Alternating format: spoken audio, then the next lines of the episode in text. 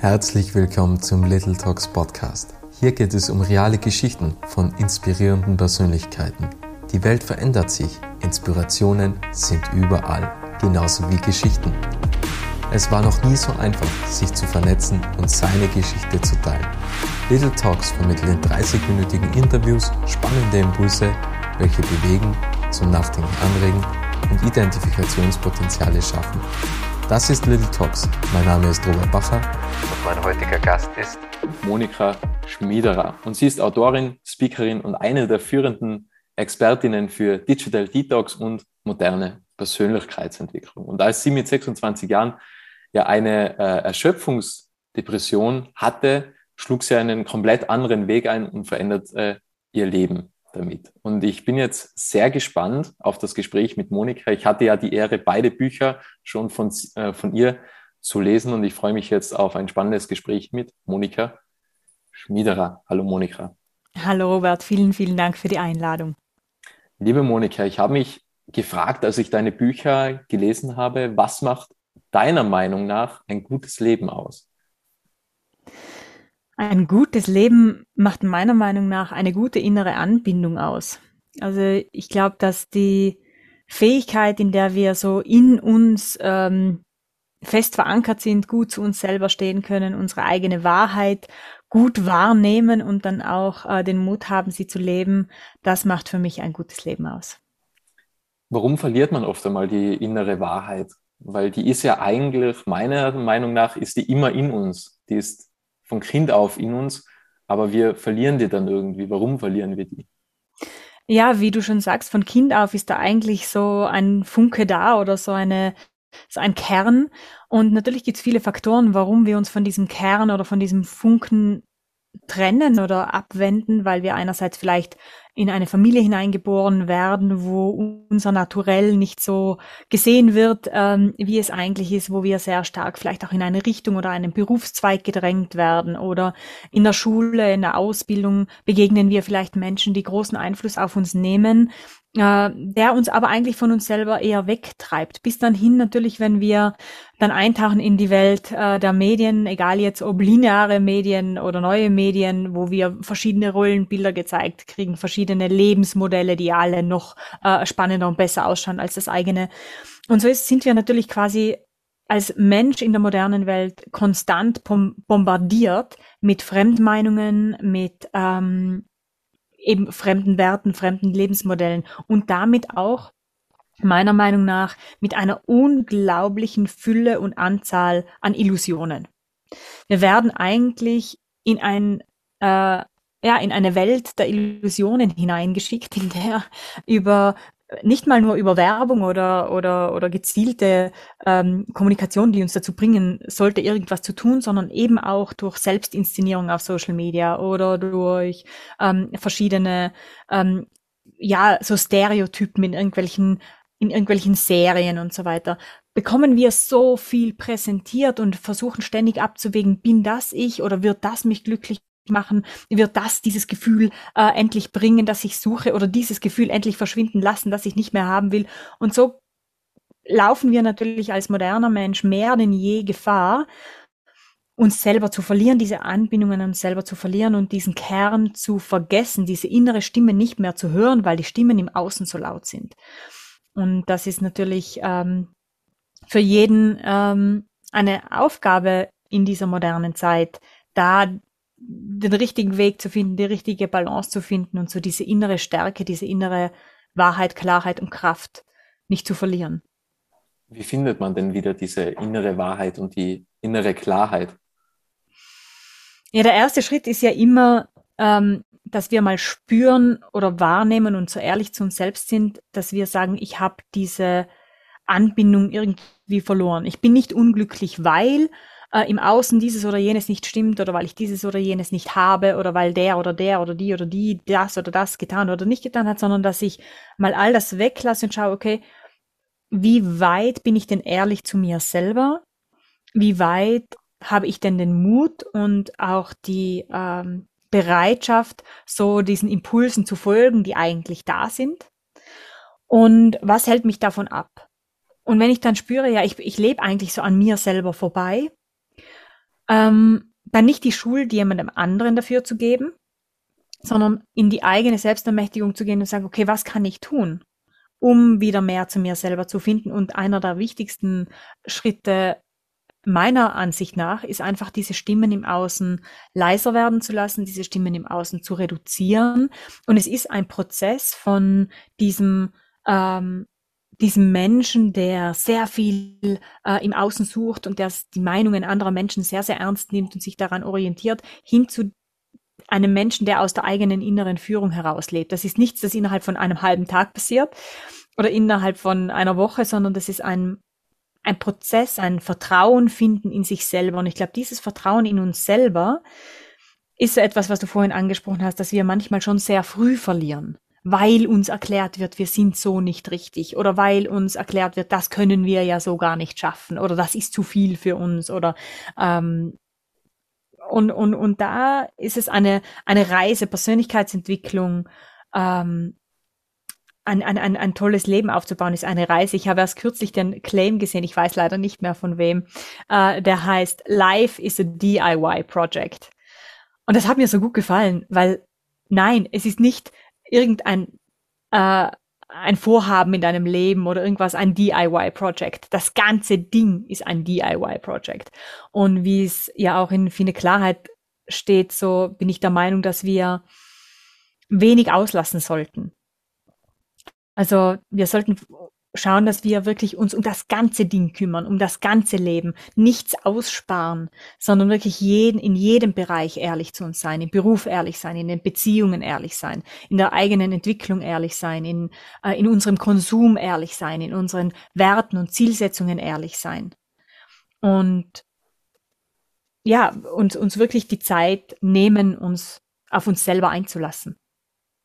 Ja, ich glaube, dass das oftmals so der Trugschluss ist von unserer heutigen Gesellschaft, dass oftmals so rüberkommt oder oftmals kommuniziert wird, du musst dich auf eine Sache konzentrieren. Du kannst nicht die glückliche Beziehung haben und du kannst nicht die tolle Karriere haben und du kannst irgendwie nicht ähm, dann auch noch Kinder haben und Freizeit haben und Sport haben, sondern das heißt halt, du musst dich immer auf eine Sache konzentrieren. Und da, was dann passiert, ist ja, dass man die Karriere beispielsweise in den Mittelpunkt des Lebens stellt, anstatt einfach zu sagen, okay, mein Leben ist der zentrale Bestandteil und ich baue mir jetzt 360 Grad um mich herum, baue ich mir alles auf, oder? Also das ist ja so die Krux. Das heißt, konzentriere dich auf eine Sache, weil du kannst jetzt nicht eine Familie haben und du kannst jetzt nicht Karriere haben. So entweder oder, entscheide dich, ja. Wie bei den Kindern, du kannst nicht das Eis haben und den Lutscher. Du kannst entweder den Lutscher haben oder das Eis, oder? Das, das hängt ja auch wieder eigentlich mit der Kindheit sogar zusammen, oder?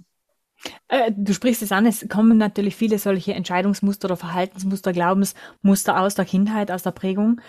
Ähm, ich glaube, dass wir, ähm, ich glaube, es ist viel zu viel Druck, alles im selben Moment zu machen. Also das heißt, ich kümmere mich jetzt um, also was heißt jetzt, äh, ich kümmere mich jetzt im Februar 2022 um Karriere, um eine tolle Beziehung und vielleicht gründe ich sogar noch eine.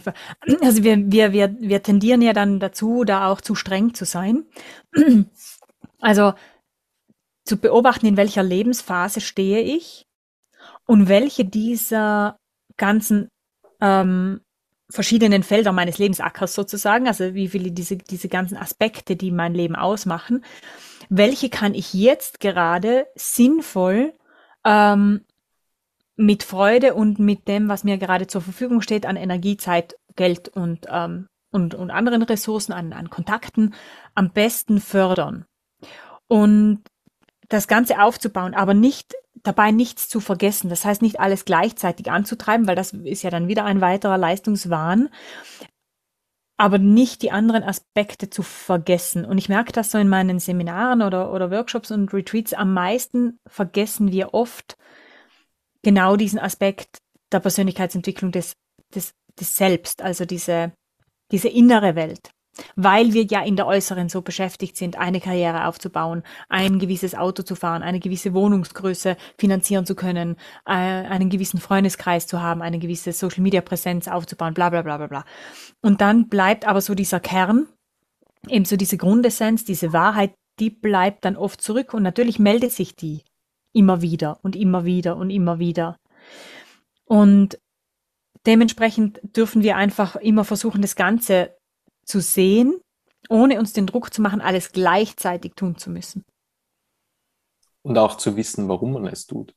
Ich glaube, dass das auch, weil, weil ja, wie, wie du angesprochen hast, die Social Media Präsenz, die Karriere, das Haus, wenig zu haben heißt ja nicht, dass man geizig ist, sondern mit weniger glücklich ist. Und das, man darf sich ja einfach eingestehen, dass man jetzt happy ist mit einer kleinen Wohnung und dass man jetzt happy ist mit, wenn man, wenn man jetzt nicht den großen Prestige oder so etwas hat. Und wenn man das einmal ablegt, dann, dann merkt man ja, man wollte ganze Zeit so sein wie andere Personen und man merkt dann, sie wollten ganze Zeit so sein, wie, wie man selbst ist. Ja?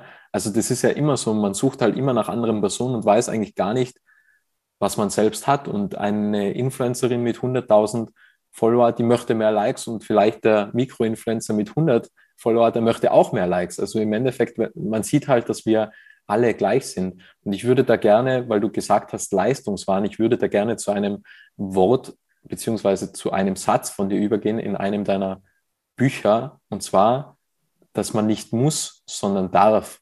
Und dass das schon ein wahnsinniger Unterschied ist. Wann hast du diese Erfahrung gemacht, dass du darfst und nicht musst? Ja, das, du musst nicht mehr müssen. Mm, ich weiß, es gab so eine Phase in meiner, ich habe mich genauso wie du ganz jung selbstständig gemacht, auch mit 22. Und es gab dann eben dann auch äh, vier, fünf Jahre später für mich die wirklich die Erkrankung an einer schweren Depression, weil, weil ja viele Faktoren einfach da zusammengekommen sind. Und als ich dann wieder angefangen habe zu arbeiten, die Agentur wieder aufgenommen habe und so weiter und dann in eine noch ganz andere Form der Produktivität und Effektivität und eine ganz andere, in ein ganz anderes Level des Erfolgs auch gekommen bin dadurch, ähm, gab es dann danach so eine Phase, wo ich gemerkt habe, so ich habe meine meine Wahrnehmung diesbezüglich dann ganz stark verändert. Ich bin, es hat mich enorm geprägt, dieses, dieses, dieses Krankwerden und sich dann da wieder herausarbeiten aus dieser, ja, auch lebensbedrohlichen Erkrankung. Und mit all der Scham, die da dabei war, mit all den inneren Hürden, die da zu nehmen waren, mit all der Schattenarbeit, mit all dem, mit all dem Schmerz, den man anschauen muss auf so einem Weg. Und ich weiß dann, hatte ich, habe ich wirklich, ist es mir Gott sei Dank gelungen, ein Leben zu bauen, das für mich dann sehr, sehr lebenswert war und das sehr gut funktioniert hat. Und ich weiß dann noch, gab es so eine Phase, als ich wenn ich dann zum Beispiel in eine Bäckerei gegangen bin, um in der Früh äh, Brot zu holen und dann war da die Verkäuferin total mürrisch und schlecht gelaunt, dann gab es immer in mir plötzlich diesen Satz, der da gesagt, der, wo ich mir gedacht habe, ja, du musst ja gar nicht. Wenn du mit so einem Widerwillen bei der Arbeit bist, du musst ja gar nicht. Oder wenn ich irgendwo auf der Straße Leute begegnet äh, äh, bin, die, die, die total gestresst waren aufgrund von ihrem Freizeitdruck oder von irgendwelchen Shoppingtouren mit Kindern und keine Ahnung. Da habe ich gedacht, was, was, warum bist du so gestresst? Du musst das ja gar nicht tun. Und da habe ich mir gedacht, weil der Satz kommt immer wieder, der kommt immer wieder, egal was ich beobachtet habe, immer wieder kam der Satz, ja, du musst ja gar nicht. Und dann habe ich gemerkt, aha, ich selbst habe in diesem Heilungsprozess so viel Müssen, Müssen abgelegt, so viele Muster des Müssens, wie es jetzt im Buch heißt, abgelegt, weil ich erkannt habe, aha, dieses Müssen, dieser Druck, dieses Wollen, dieses Pushen, dieses, ähm, äh, dieser Wahn, der kommt aus nichts anderem außer Angst. Ich habe Angst davor, ähm, äh, nicht gut genug zu sein. Ich habe Angst davor, nicht mithalten zu können. Ich habe Angst davor, bei den Kunden ersetzt zu werden, etc. Und daher kommt das alles. Und in dem Moment, wo, wo das bei mir den Switch gemacht hat und ich nicht mehr das Müssen und den Druck wahrgenommen habe, sondern die Angst gesehen habe, ganz ehrlich, und mir gesagt, okay, ich habe diese Angst, wo kommt diese Angst her und wie kann ich mit dieser Angst neu umgehen, ähm, war das für mich eine völlige Veränderung meiner Lebenssituation. Weil ich musste ja auch nicht mehr dem Kunden die, die Schuld geben, unter Anführungsstrichen, dass er mich jetzt unter Druck setzt und ich ja nicht Nein sagen kann, weil es alles so stressig, sondern ich musste sagen, aha, Schatz, ist die Angst wieder da. Boah, extrem intensive Emotion, extrem kraftvolle Emotion, ist ja extrem viel Energie dahinter. Hinter dem ganzen Druck, hinter all dem, was uns so durch den Alltag peitscht, da ist ja eigentlich unfassbar viel schöpferische Energie dahinter. Wir lenken sie nur in dem Moment, in einen eher destruktiven Kanal, weil wir versuchen, uns zu wehren. Wie du gesagt hast vorhin, äh, als wir uns schon ein bisschen ausgetauscht haben, ja, wenn ich geschubst werde körperlich, wehre ich mich, ich drehe mich um und sage, hey, stopp, oder schubse zurück als Kind oder keine Ahnung. Aber da auf dieser psychologischen Ebene und gerade auf diesen unsichtbaren Ebene, wo wir uns in, in, in, in, in so ja, Drucksituationen oder Stresssituationen befinden, die auch gar nicht so richtig ausgesprochen sind, da schützen wir uns überhaupt nicht, sondern da reagieren wir einfach nur noch. Und ich glaube, wenn wir einmal diese eigenen Muster des Müssens in uns erkennen, wenn wir sehen, was steht denn da dahinter, welche Wunden, welche Ängste, welche Antreiber, dann werden wir ja wieder fähig, neu zu handeln, dann können wir neu wählen, wir können uns über diese Dinge dann stellen und werden nicht mehr von diesen Dingen beherrscht, sondern können mit ihnen umgehen. Und das ist eine, meiner, meiner Meinung nach und meiner Erfahrung nach, eine gigantische Befreiung. Was mich jetzt interessiert ist, wie hast du damals Erfolg definiert und wie definierst du Erfolg heute? Ist Erfolg heute für dich, wenn du frei von Angst bist? Erfolg war damals für mich ähm, sehr äh, von, von, von meinen Kunden oder von meinem Netzwerk sehr hoch geschätzt zu sein, ähm, weil ich ein sehr empathischer Mensch bin, äh, sehr hoch geschätzt zu sein und sehr viele namhafte Kunden zu haben. Referenzen, wie man sagt, ja. Das war für mich damals Erfolg. Äh, aber gleichzeitig auch schon, dass, dass ich schreiben kann, also dass ich mit für das Schreiben und vom Schreiben leben kann. Das, dieser Berufungsgedanke war damals schon da und habe ich auch gelebt in dieser damaligen Form. Heute ist Erfolg für mich hm, ich denke gar nicht mehr über Erfolg nach irgendwie. Also ich ähm, aber ich habe es richtig gemacht für mich, sagen wir so, wenn ich wenn es mir gelingt, diesen inneren Impulsen und dieser inneren Wahrheit zu folgen. Und wenn ich den Mut habe, die Projekte und Impulse umzusetzen, die da sind. Und das gelingt mir oft, aber nicht immer. ich glaube, dass das auch wahnsinnig schön ist, weil wenn man ganze Zeit ja Zahlen hinterherjagt und ganze Zeit sagt, äh, diesen Druckwahn ist und dass man sagt, ich will das und das noch erreichen, dann begrenzt man ja sein eigenes Potenzial, weil man es ja auf das limitiert, was man sieht. Also man sieht, ich will diese und jene Referenz, man sieht, ich will das Auto und ich will so viel Geld haben. Und in dem Moment, wo man sich das festlegt, legt man eigentlich seine eigene Grenze fest. Und ich glaube halt, wenn man das Ganze weglegt und äh, schon einen Plan hat, aber jetzt nicht sagt, ich will unbedingt den Kunden haben und ich will so viel pro Monat verdienen, dann ist man ja grenzenlos eigentlich. Weil die Grenzen setzt man sich ja in dem Moment, wo man sagt, ich will so viel verdienen, weil wer sagt, dass man nicht mehr verdienen kann. Aber man erreicht halt nur das, oder? Weil man ja die Grenze eigentlich festgelegt hat. Ja, ich glaube, dass zwischen dem, was du ansprichst, ähm, natürlich auch noch ein anderer Aspekt ist für mich wichtig. Wenn ich, ähm, wenn ich jetzt beispielsweise ein neues Buch habe, eine Buchidee, ja, dann brauche ich eine Grenze. Also ich brauche ein Ziel, ich brauche ein, ähm, äh, ich, ich, ich weiß, okay, ich möchte 300 Seiten schreiben. Äh, die sollten im Herbst XY ungefähr dann erscheinen können. Das heißt, ich sollte bis Tag so und so äh, fertig sein mit diesen 300 Seiten etc. Also ich, es gibt schon ähm, klare Strukturen, glaube ich, die sehr, sehr wichtig sind, um Ziele zu erreichen. Und ich bin auch nicht gegen das Ziele setzen.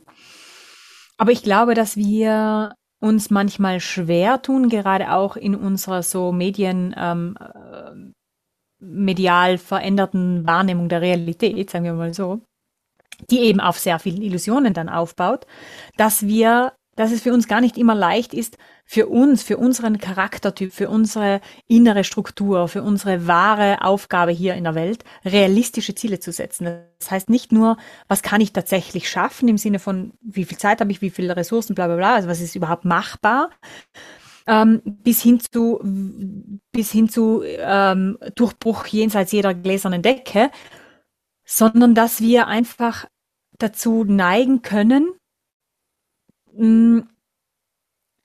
unsere, unsere Ziele fremdbestimmt werden zu lassen. Du hast vorhin das schon angesprochen, wenn jemand hat 100.000 Follower ähm, und, und einen Haufen, einen Haufen virtuellen Fame, ja, das will ich auch, weil dann äh, fühle ich mich endlich besser etc. Also immer wenn wir versuchen, diese, diese inneren Bedürfnisse, diese, diese, diese inneren grundmenschlichen Anliegen nach draußen zu projizieren in, ein, in irgendein Ziel, werden wir fast, fast immer enttäuscht werden. Wir werden fast immer diese Desillusionierung erfahren. Wir werden dann sehen, dass ähm, wir fremdbestimmten Zielen gefolgt sind und das merken wir am allerschmerzlichsten dann, wenn wir das Ziel erreicht haben und es uns nicht erfüllt. Und da ist es für mich so wichtig, dass wir, dass wir uns immer wieder auch die Distanz nehmen zu all diesen Vorbildern, zu all diesen Influencer, zu all diesen äh, Helden aus irgendwelchen Serien, zu all diesen Medien, zu all diesen Stimmen im Außen, damit wir wirklich ganz ehrlich hören können, okay, was will ich denn? Weil wir können sofort auf einen Pfad gelenkt werden, der eigentlich nicht unserer ist. Der unseren vielleicht sehr ähnlich sieht, ja, aber der im Endeffekt nicht unserer ist, ja. Wenn du sagst, ich will auch so werden wie Tony Robbins, beginnt das Leiden bereits. Weil Tony Robbins wirst du nie sein, weil Tony Robbins nur einmal existiert, oder? Und aber wenn die Grundabsicht dahinter schon ein Ich will sein wie jemand anderer, ist die, ist die Grundenergie, die ich diesem Ziel mitgebe, ja schon die, dass ich nicht ich sein werde. Weil ich will ja sein wie jemand anderer. Und ich glaube, das ist etwas, was ganz subtil ist und was auch gar nicht so, äh, so einfach ist rauszufinden, so diese eigene Essenz, so diese, diese, diesen, diesen Kern, diese echte Wahrheit. Ähm, vor allem, weil natürlich äh, vorgezeichnete Wege einfacher sind nachzubauen. Und ich glaube aber, dass diese, wenn wir wirklich ein erfülltes Leben haben wollen im Sinne von Erfolg, dass wir erfüllt sind, dann haben wir gar keine andere Wahl, außer mit der eigenen Größe war, äh, mit der eigenen Größe klarzukommen. Und wenn die eigene Größe kleiner ist als die Illusion, der wir nachgehen, dann das anzunehmen. Und wenn die eigene Größe viel größer ist als das, was uns unser Selbstwert aktuell eingestehen lässt, äh, uns zu erlauben zu wachsen. Und ich glaube, es ist immer eine Kombination aus beidem. Es ist immer eine Kombination aus mh, hm, Größenwahn unter Anführungsstrichen oder Illusionen loslassen und gleichzeitig trotzdem wachsen. Also, ja, das ist ein Wechselspiel aus beidem, immer. Was mir noch eingefallen ist bezüglich, wenn man andere schätzt, beziehungsweise andere anhimmelt, bekommt ja der automatisch mehr Energie als wie man selbst. Weil bei jeder Aktion, jede Reaktion, was man ja setzt, gibt man ja Energie.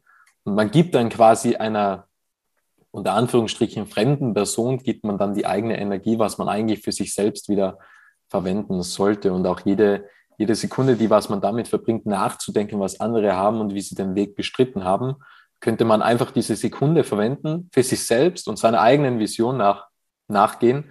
Und das ist ja dann, glaube ich, das Spannende. Und wir sind da ja auch schon bei deinem zweiten Buch eigentlich äh, gerade mittendrin, Switch Off, wo es ja darum geht, Digital Detox, also dass man kein Medienkonsument mehr im Nebenberuf ist. Ich sage es mal so, weil du hast in deinem Buch geschrieben, wir konsumieren 37 Stunden pro Woche Medien. Also wir haben alle einen Zweitjob als Medienkonsument, wie du es schreibst. Und da geht es ja auch. Also man investiert ja als Medienkonsument sehr, sehr viel Energie und jede Sekunde Zeit nachzudenken, was andere haben und wie ich das auch haben kann. Ja, und äh, da geht es ja auch um das Buch, okay, wie findet man wieder zu sich selbst zurück, unter Anführungsstrichen, wie kann man quasi den Medienkonsum einschränken. Und ja, wie bist du darauf gekommen und wie ist es dir am Anfang gegangen? Du hast schon von deiner Krankheit erzählt und äh, du bist ja auch eine Digital Detox-Expertin. Wie kam es dazu? Ich habe in meinem eigenen Leben damals eben so Mitte 20 gemerkt, dass ich von dieser digitalen Flut mitgerissen werde und dass es für mich immer schwieriger geworden ist, abzuschalten, dass ich wirklich abends das Handy mit ins Schlafzimmer genommen habe. Ich habe immer vor dem Schlafengehen nochmal die E-Mails kontrolliert, dann teilweise wieder aufgestanden, um das E-Mail jetzt doch noch zu beantworten. Und ich war immer erreichbar. Ich habe immer versucht, auf allen Kanälen ständig präsent zu sein und, und da mein Business einfach auch mein, meine junge Selbstständigkeit einfach auch zu, zu äh, zu pushen und, und ähm, ja, auch niemanden zu enttäuschen privat, weil ich nicht antworte oder weil ich nicht verfügbar bin und so weiter. War da sehr gefangen eigentlich in diesem Funktionieren für die anderen, was in den, durch die digitalen Medien einfach total unterstützt wurde. Ja? Also alle, alle meine Unfähigkeit, Nein zu sagen oder mich gut abzugrenzen, sind da ja, äh, waren da ja quasi äh, der totale Nachteil für mich, als diese ganzen digitalen Kanäle dann geöffnet wurden. Und als ich dann so krank war und wirklich auch meine Agentur damals für einige Monate schließen musste und, und nicht, nicht arbeiten konnte und mich dann ganz langsam wieder zurückgearbeitet habe ins Arbeiten hinein, habe ich gesehen, okay, ich brauche da ganz klare Regeln für diesen Umgang mit den digitalen Medien, für meine Online- und Offline-Zeiten, für meine Zeiten, wo ich verfügbar bin und meine Zeiten, wo ich nicht verfügbar bin, wie du es auch schon vorhin angesprochen hast, mit diesen Fokusblöcken, mit diesen Zeitblöcken und so weiter. Und das habe ich dann gemacht, ganz, ganz rigoros und ganz, ganz konsequent, weil es damals wirklich für mich darum ging, zu überleben. Also das klingt jetzt krass, aber es war auch krass. Also ich war so krank, dass ich wirklich äh, diese Depression auch fast nicht überlebt hätte.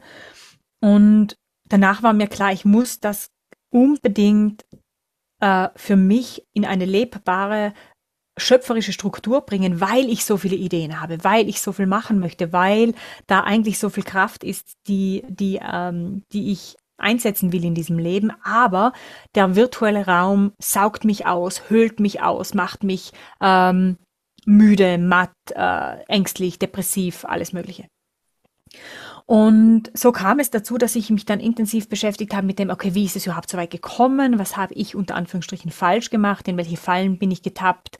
Warum ist das passiert? Äh, und dann auch einen, den, den, den Weg raus für mich niederzuschreiben. Und ich bin ja von, von, von, von Grund auf im Kern vom Funke, den wir heute schon hatten, als Autorin geboren. Ich habe immer schon geschrieben, seit ich acht Jahre alt bin.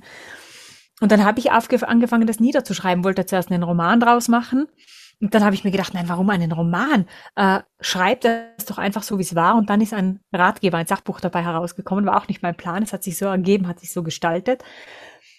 Und das 14-Tage-Programm ist dann auch entstanden aus meiner eigenen Erfahrung und auch aus dieser Erkenntnis, ja, äh, sich weiter rauszunehmen aus dem digitalen Strom bedeutet einfach auch wieder Stille aushalten zu können, Langeweile aushalten zu können, die eigene innere Stimme wieder zu finden und der auch Vertrauen zu lernen, äh, sowas wie Intuition wieder ähm, herauszuarbeiten, die ähm, die eigenen Wunschprojekte wieder zu erkennen, die eigenen Beziehungsstrukturen wieder neu zu zu erkennen und zu sagen, aha, da habe ich Beziehungen, die mich nähern, aha, die Beziehungen sind für mich nicht so förderlich und warum ist das so, wie kann ich damit umgehen, etc.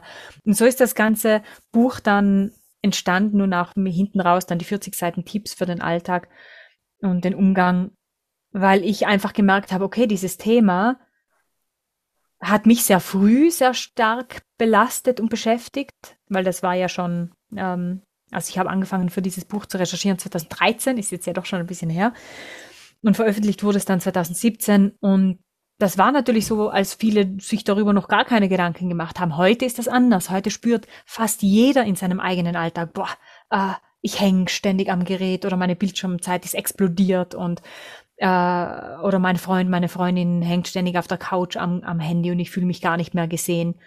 Ja, wir, wir sehen immer mehr, wie dieser digitale Raum immer mehr Raum in unserem realen Leben einnimmt. Und ja, da stehe ich natürlich mit meinem Buch und meiner ganzen Arbeit mehr denn je einfach dahinter und dafür ein, dass wir Creator sind, nicht im Sinne von Influencern, sondern Creator im Sinne von, von schöpferischen, kreativen Wesen, die ihre Kraft einsetzen dürfen wenn man jetzt nicht gerade bereit ist, 14 Tage das Smartphone zu verschließen und äh, komplett auf den Medienkonsum zu verzichten, wie kann man dann sonst starten? Also wie kann man jetzt zum Beispiel die Bildschirmzeit drosseln? Ich habe ja mal so, ja mal gestartet damals, dass ich das Handy auf schwarz-weiß gestellt habe, weil das ist ja einfach so ein, ein ultra simpler Trick, weil dann sieht irgendwie alles ja gar nicht mehr so schön aus. Ja, also die, die ganzen Icons, die sind nicht mehr so einladend. Und wenn man dann auf Instagram ist oder auf Facebook, ist alles schwarz-weiß.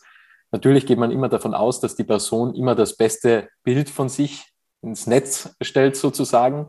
Ähm, also da hat man dann immer diese, diese Grundintention dahinter, aber es verleitet jetzt nicht mehr so stark dazu, dass man zum Handy greift. Also das war mal ein Trick, was ich am Anfang angewendet habe. Ich habe es dann wieder umgestellt. Aber so habe ich damals begonnen, wo ich gesagt habe, ich muss, ich sollte, ich möchte, ich muss nicht, ich möchte meine Bildschirmzeit reduzieren. Und das war so mein Einstieg. Was kannst du jetzt mitgeben, wenn, wenn es Menschen gibt, die was sagen, ich möchte meine Bildschirmzeit meinen Handykonsum, meinen Medienkonsum reduzieren?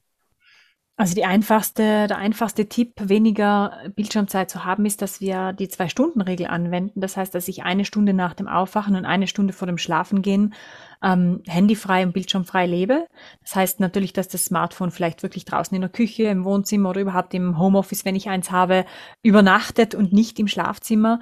Und dass wir wirklich diesen Ausklang des Tages und diesen Start in den Tag bewusst nutzen, auch für stärkende Dinge nutzen, äh, für, für quasi Regeneration oder für Meditation, für, für die Partnerschaft, für, für zum Lesen ähm, und dass ich wirklich bei mir bin und mich nicht sofort von diesen äußeren Einflüssen ähm, bombardieren lasse, sobald ich, sobald ich aufwache und dass ich nicht diese ganzen Energien aus dem Netz mit hineinnehme in den Schlaf dann habe ich mal schon auf jeden Fall Zeit gewonnen. Diese Zeit, diese zwei Stunden kann ich natürlich auch ausdehnen. Ähm, es gibt auch eine schöne Regel, wenn ich sage, kein Social Media vor der Mittagspause.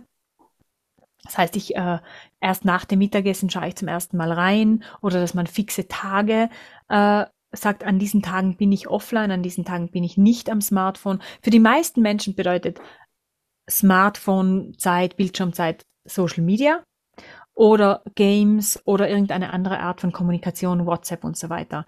Also das heißt, wir haben oft nicht das Problem mit unseren E-Mails, dass wir zu viel in unseren E-Mails sind oder so, sondern es sind wirklich ähm, die sozialen Medien, die Streaming-Plattformen, die Shops und die Spiele. Und davon dann wirklich auch zu überlegen, aha, welche App öffnet denn mein Daumen schon ohne dass ich überhaupt darüber nachgedacht habe. Also das heißt, wenn ich Smartphone raushol und eigentlich auf die Uhr schauen wollte oder sonst irgendwie eine Nachricht kam, welche App öffnet denn der Daumen automatisch? Und diese App, die der Daumen automatisch öffnet, ist oder diese Apps, mehrere können es auch sein, äh, das sind die, mit denen wir vielleicht ganz besonders vorsichtig werden sollten und die wir vielleicht mal probeweise entfernen können, um zu schauen, aha, aus welcher Langeweile, aus welchen negativen Emotionen oder, oder Gedanken heraus würde ich denn jetzt da hineinflüchten? Weil sehr oft ist unser Medienkonsum eine Flucht vor anderen Dingen. Und da dürfen wir uns beobachten lernen und unsere eigene, unser eigenes Verhalten mal so ein bisschen hinterfragen. Und wenn ich sage, okay, bah, ich bin immer auf Insta, weil ich, wenn ich einsam bin oder ich bin äh, ständig in irgendwelchen Streaming-Plattformen, wenn, weil ich nicht darüber nachdenken will, ob ich mich eigentlich von meiner Freundin trennen soll oder nicht, schaue, streame ich lieber noch eine Serie und noch eine Serie. Oder ähm, ich, ich bin ständig in irgendwelchen Blogs und Foren oder TED-Talks, anstatt, anstatt meine Selbstständigkeit zu starten, hole ich mir immer noch mehr Informationen rein, wie das denn gehen könnte, anstatt den Schritt wirklich zu tun. Und sich da wirklich selber ganz ehrlich mal zu, zu hinterfragen und es ist meiner Meinung nach sehr, sehr sinnvoll, das Smartphone so appfrei wie möglich zu halten. Ich beispielsweise habe auch seit fünf Jahren keine E-Mails mehr am Handy. Ich habe ähm, für mein Instagram-Business habe ich ein altes Handy in meinem Büro, wo Instagram installiert ist. Auf meinem normalen Alltagshandy gibt's kein Instagram. Äh, ich bündle WhatsApp-Nachrichten, Telegram, Signal-Nachrichten zu beantworten, bündle ich am Schreibtisch am Rechner, äh, antworte teilweise auf private Nachrichten mehrere Tage nicht und mein Umfeld weiß, das ist gewohnt dar äh, daran, dass die Monika, ja, wenn es jetzt nicht dringend ist, sondern einfach nur ein normaler Plausch sozusagen auch mal mehrere Tage braucht zum Antworten. Und dann muss man für sich selber die eigenen Regeln äh, finden, ohne dieses Müssen von außen zu nehmen. Das heißt, äh, nicht aus Angst ständig online sein, nicht aus ähm, ja aus Flucht vor anderen Dingen, weil das ist eigentlich so das Schädliche. Ich kann mich natürlich mal einen schönen Netflix-Film ansehen. Natürlich ist es mal lässig, auf Social Media zu sein und zu sehen, was die anderen so machen, selber was zu posten, Beiträge zu erstellen. Das ist alles nicht schlecht. Aber wenn der Antrieb, das zu tun, irgendwann ein, ähm, ein dysfunktionaler Antrieb ist, das heißt ein, ein, ein Fluchtantrieb oder ein suchtartiges Verhalten, dann sind wir natürlich selber verantwortlich dafür, diese, ja, diese Korrektur wiederzufinden für uns. Ich habe da jetzt zwei, drei Fragen in Bezug auf das. Also ich habe mal angefangen, ähm, auf meinem Smartphone die ganzen Apps, was ich habe, in Ordner zu packen mhm. und habe halt die Ordner nicht benannt irgendwie, okay, das ist jetzt Social Media, und das ist irgendwie Finance, sondern was ist der Zweck dahinter? Mhm. Das heißt, ähm, zum Beispiel alles, was mit Bildung und so weiter zu tun hat, ist für mich, okay, so quasi der Ordner, Überordner, wie werde ich ein weiser Mann sozusagen. Okay. Also äh, sehr zweckorientiert. Oder wie kann ich meine Finanzen stärken. Ähm, und Social Media ist bei mir einfach reingepackt in Ablenkung. Mhm. Also so habe ich es halt gemacht, weil, weil dann, also wenn da Ablenkung steht, das, das neigt schon so ab, dass man da drauf drückt. Ja, also das war zum Beispiel eine Sache, was ich noch gemacht habe. Also ich habe einfach die Ordner so angelegt, was ist der Wert dahinter? Und der Wert bei Social Media ist halt zu 90 Prozent Ablenkung oder 95 mhm. oder sogar 99 Prozent. Ähm, und so habe ich es mal versucht zu selektieren. Mhm. Was ich mich jetzt gefragt habe oder die zwei Fragen an dich ist, wie gehst du jetzt zum Beispiel mit Likes um? Weil ja dieser Dopaminspiegel, ja, nachdem wir ja ganze Zeit ringen, dieses tolle Dopamin, wenn man mehr Likes hat, das verleitet ja auch wieder dazu, dass man mehr auf Social Media ist, weil man ja schauen möchte, vielleicht habe ich da ja wieder ein, zwei, drei oder zehn Likes mehr und vielleicht noch ein Follower mehr. Das lenkt ja auch wieder ab und wir wollen das ja, also das befriedigt uns ja im Inneren. Und zum Zweiten, hast du eine Lichtwecker? Also ich habe umgestellt auf einen Lichtwecker und habe das äh, Handy quasi wegrationalisiert aus meinem ähm, Schlafzimmer. Und mit Lichtwecker muss ich persönlich sagen, steht man sensationell gut auf. Das, also ich kenne diese Lichtwecker, die sind total schön. Ich glaube, die gibt es auch mit Musik, soweit ich weiß. Ich habe gar keinen Wecker.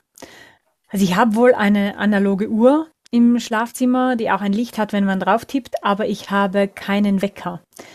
Ich gehe ins Bett und weiß, wann ich morgen aufstehen will und dann wache ich dort auf. Und seit ich einen Sohn habe, ja, der ist inzwischen viereinhalb, brauche ich auch oft keinen Wecker mehr, weil er natürlich oft auch schon sehr früh wach ist. Also ich bin auch ein Morgenmensch. Ähm, und ich glaube, das ist auch so ein, ein Experiment, wieder so ein bisschen an die innere Anbindung zu kommen, an die innere Führung, äh, zu sagen, okay, ich, ich schaue mal an Tagen, wo es vielleicht nicht riskant ist, sich ins Bett zu legen und zu sagen, ich möchte gern um sieben Uhr geweckt werden. Und dann schläfst du ein und schaust, ob du dich wirklich um sieben Uhr wächst. Und normalerweise oder sehr häufig wird das sehr äh, präzise sein. Manchmal sogar wirst du dann dich schon fünf Minuten vorher wecken. also Wecker, das ist meine, meine Art, geweckt zu werden. Und wie geht's dir mit dem Dopamin? Mit dem Dopamin. Also ich habe, ich blende seit diese Funktion möglich ist, in meinem eigenen Kanal die Anzahl der Likes aus. Das heißt, wenn man meine Beiträge sieht, ist dort, wo es in der Beitragsart möglich ist, die Anzahl der Likes ausgeblendet, weil natürlich dieser digitale Dauervergleich uns allen nicht gut tut, äh, egal auf welcher Seite wir stehen. Und ähm, das ist einerseits so, dass ich das verberge, diese Funktion gibt es. Und für mich selber ist es so, dass ich Social Media oder und auch Instagram auf meinem Arbeitsrechner normalerweise betreue. Das heißt, ich gehe meistens so um 11.30 Uhr oder so, gehe ich dann ähm, wieder rein am Rechner über den normalen Browser und schaue, ob da Nachrichten sind. Weil ich natürlich die Nachrichten, die dort kommen, ähm, auch äh, beantworten möchte, so, insofern mir das möglich ist. Und die Likes sind für mich ich freue mich natürlich wie jeder andere Mensch auch über über Likes und virtuellen Zuspruch. Für mich geht es vielmehr darum, ähm, immer wieder zu überprüfen, ist es für mich stimmig, was ich überhaupt nach draußen gebe, unabhängig davon, wie viel Likes das hat, sondern wie, wie, wie fühle ich mich dabei, dass dass dieses Bild von mir so in der Öffentlichkeit steht oder dass diese Aussage von mir so in der Öffentlichkeit steht.